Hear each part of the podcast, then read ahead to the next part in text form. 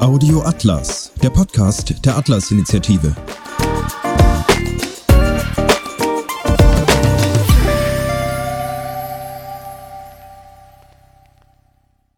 P wie Postmodernismus, was wir gerade hinter uns haben. Die Postmoderne war eine philosophische Gegenbewegung gegen die Elemente der Moderne, wie wir sie vorgestellt haben. Sie entstand in den 1960er Jahren in Frankreich im universitären Umfeld. Die wichtigsten Namen der Begründer sind Michel Foucault, Jacques Derrida und Jean-François Lyotard. Der Postmodernismus ist ein nur schwer zu definierendes philosophisches System, aber es ist wichtig zu wissen, dass es besonders unter linksradikalen Intellektuellen der Versuch war, die Moderne und ihre Werte, besonders aber den Rationalismus mit seiner Betonung des Denkens und der Vernunft hinter sich zu lassen. Deshalb eben Post, also nachmodern. Auch wenn man den Postmodernismus schwer fassen kann, lassen sich doch ein paar Merkmale ausmachen. Eines der wichtigsten darunter ist die Ablehnung großer Narrative. Was heißt das? Narrative sind Erzählungen und große Narrative meinen die großen Erzählungen, welche die Kulturen der Menschheitsgeschichte geprägt haben. Das Christentum bzw. das christliche Abendland wäre so ein Narrativ. Für die postmodernen Theoretiker haben solche den Menschen formenden Geschichten nur die Bedeutung der Herrschaftsausübung und Unterdrückung, die er ablehnt. Mehr dazu gleich. Außer den großen Narrativen wird vor allem der die Aufklärung und Moderne bestimmende Universalismus abgelehnt. Es gibt also keine für alle Menschen gültigen Merkmale oder Grundthemen ihrer Existenz mehr. Da auch Wissenschaft für einen Postmodernisten bloß ein großes Narrativ ist, hat auch diese keine allgemeine, nämlich universelle Gültigkeit mehr. Und weil man schon dabei ist, lehnt man auch gleich die Idee der Möglichkeit eines Fortschritts in der Menschheitsentwicklung rundweg ab. Neben den beiden Grundmustern von eben hat die Postmoderne noch einige besondere Methoden und Techniken in ihrer Philosophie auf Lager. So verwendet sie grundsätzlich einen radikalen Skeptizismus, Einfach alles wird in Frage gestellt. Gleichzeitig ist sie aber auch relativistisch in ihrem Zugang. Was für einen Menschen gelten mag, gilt deshalb noch lange nicht für einen anderen oder gar alle Menschen. Es gibt daher auch keine Werte, die für alle Menschen gelten könnten, alles ist abhängig von der jeweiligen Kultur. Womit wir auch beim Kulturrelativismus wären. Das hervorstechendste Merkmal der postmodernen Methoden ist aber die zwanghafte Beschäftigung mit Sprache. Während die meisten von uns glauben mögen, dass Wörter nur dazu da sind, Sachverhalte zu benennen oder Begriffe, um etwas begreifen zu können, geht der postmoderne Theoretiker davon aus, dass es außer Sprache keine Realität überhaupt gibt. Wörter verweisen nur auf weitere Wörter, niemals auf eine Wirklichkeit hinter den Wörtern. Deshalb ist dem Postmodernisten auch der Diskurs und als Methode die Diskursanalyse heilig, welche er dekonstruieren möchte. Der Diskurs, also die unter Menschen stattfindende sprachliche Erschaffung der Wirklichkeit, ist beispielsweise für Michel Foucault immer ein Machtdiskurs, also die Erzählung, die ein Machthaber oder eine einflussreiche Gruppe von Menschen dem Rest aufdrückt. Der Machtdiskurs bestimmt, wie etwas zu deuten ist, und wer die Begriffe definieren darf, der kann andere damit unterdrücken. Da somit alle Realität nur durch die Art und Weise, wie über sie geredet wird, überhaupt erst erschaffen wird, ist der Postmodernismus sozial-konstruktivistisch. Die Wirklichkeit entsteht für ihn ausschließlich in der sozialen Kommunikation über die Phänomene. Während die Moderne sagen würde, dass es eine Realität gibt, über die wir reden und an die wir uns im Gespräch annähern, sagt die Postmoderne Irrtum. Die Realität gibt es nicht, nur unser Gespräch darüber. Insgesamt kann man zwei Prinzipien und vier Hauptthemen der Postmoderne festmachen das postmoderne Wissensprinzip und das postmoderne politische Prinzip. Außerdem die vier Hauptthemen. Erstens Grenzen verwischen. Zweitens die Macht der Sprache. Drittens Kulturrelativismus. Viertens der Verlust des Individuellen und des Universellen. Das postmoderne Wissensprinzip.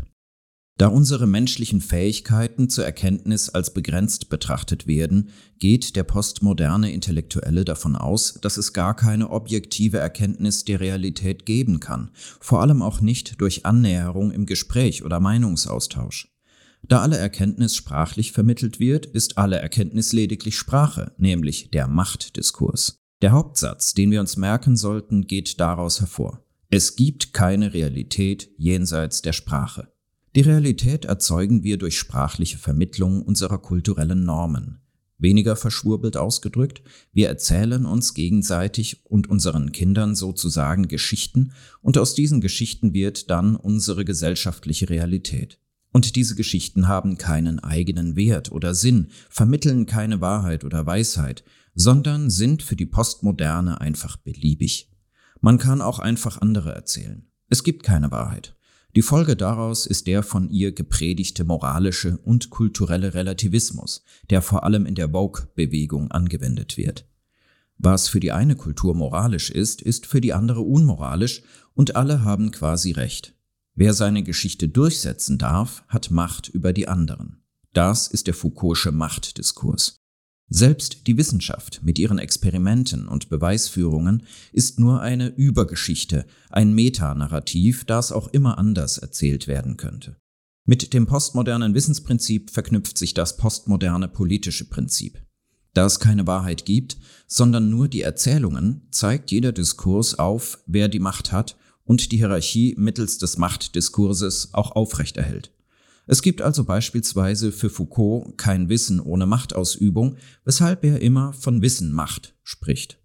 Außerdem bestehen Hierarchien immer nur aus zwei Seiten für den Postmodernisten, Unterdrücker und Unterdrückte. Die Macht entscheidet dabei unterdrückerisch, was wahr ist, aber auch was moralisch gut ist. Gleichzeitig ist die Machtposition aber immer schlecht, weil sie eben Unterdrückerin ist. Das ist ähnlich wie beim Marxismus, aber mit dem Unterschied, dass der Machtdiskurs nicht von oben durchgesetzt wird, sondern unbewusst alle Ebenen durchdringt. Die postmoderne Theorie enthält immer die linksradikale Idee, dass alle Formen von Machtstrukturen oder Hierarchien die Menschlichkeit einengen und daher zerstört werden müssen. Der postmoderne ethische Imperativ dabei, das Dekonstruieren, Angreifen, Problematisieren und Widerstand leisten gegen jedwedes Denken, welches Machthierarchien stützt, darunter auch ihre Kategorien und Sprache als solche. Die postmodernen Vertreter wie Foucault oder Derrida waren daher nicht nur beschreibend und analysierend tätig, sondern revolutionär umstürzlerisch. Ein großes Problem dabei ist, dass die Postmoderne sich durch ihre Methodik von vornherein gegenüber jeglicher Kritik an ihr selbst immunisiert hat. Es ist kein Raum mehr vorhanden für Irrtum, weshalb die Postmoderne auch in den nachfolgenden Generationen besonders in ihrer aktuellen Vulgärform zum Fanatismus neigt. Auch kann man sich fragen, worin der Sinn für eine Debatte oder einen Diskurs überhaupt liegt, wenn es ohnehin nur darum geht, seinen eigenen Diskurs durchzusetzen, um den des Gegners zu unterdrücken. Wir kennen das auch bei uns heute in Deutschland, wenn Akteure äußern, man dürfe diesem oder jener keine Plattform bieten für ihre Meinungen. Das ist angewandter Postmodernismus. Cancel Culture und viele andere gut getarnte Elemente gehören dazu. Das erste der vier Hauptthemen des Postmodernismus ist das Verwischen von Grenzen. Da die Postmoderne ihren radikalen Skeptizismus pflegt und an den Sozialkonstruktivismus glaubt, folgt daraus ein Misstrauen gegen alle Begriffe und vor allem Kategorien.